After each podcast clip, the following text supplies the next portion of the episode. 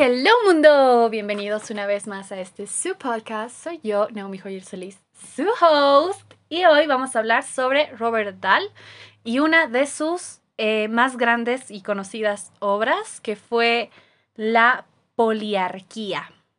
Pero antes de empezar, ¿quién es Robert Dahl? Robert Dahl es un estadounidense nacido en 1915 y es considerado como uno de los más grandes politólogos de la época contemporánea.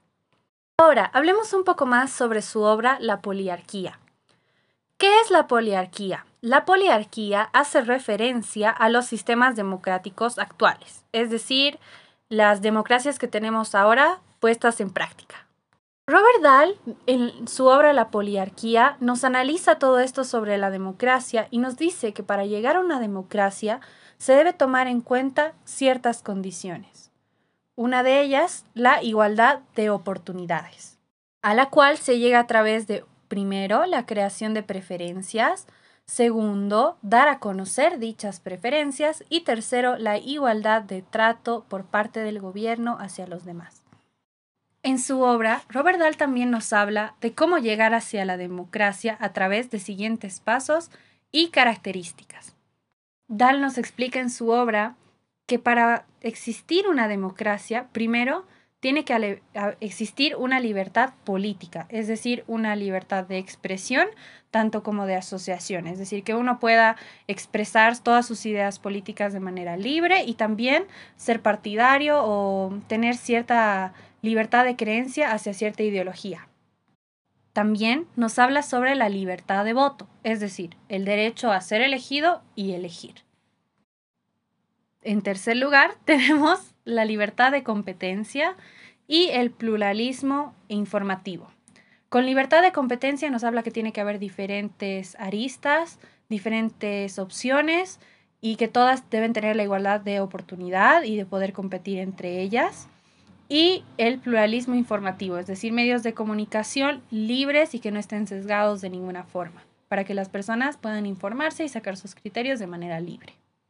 Y para terminar estas características tenemos las elecciones libres, imparciales y justas. También Robert Dahl en su obra nos habla sobre las transiciones a la democracia. Si bien ya nos ha dicho las características para una democracia o una poliarquía, como él llama, nos dice que también existen regímenes democráticos y no democráticos. Voy a explicarles aquí los regímenes no democráticos. Robert Dahl los divide en tres, basándose en dos características. Primero, el debate, que quiere decir cuánta oposición existe, y dos, la participación, es decir, el derecho, ¿no? De participar libremente. Entonces, Robert Dahl nos habla de tres tipos de regímenes no democráticos. Primero tenemos una hegemonía cerrada en la cual, basándonos en las dos características que les acabo de mencionar, el debate y la participación, Robert Dahl nos explica que en una hegemonía cerrada no hay derecho a participación ni a debate. Por otro lado, tenemos la hegemonía representativa, que, en la cual existe un grado de participación, pero no de debate.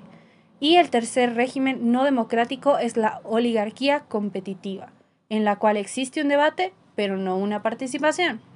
Estos serían los tres regímenes no democráticos para Robert Dahl y pone en un cuarto cuadrante la democracia, que sería todo lo que hablamos, es decir, en la cual hay las dos vías, tanto hay debate como una participación.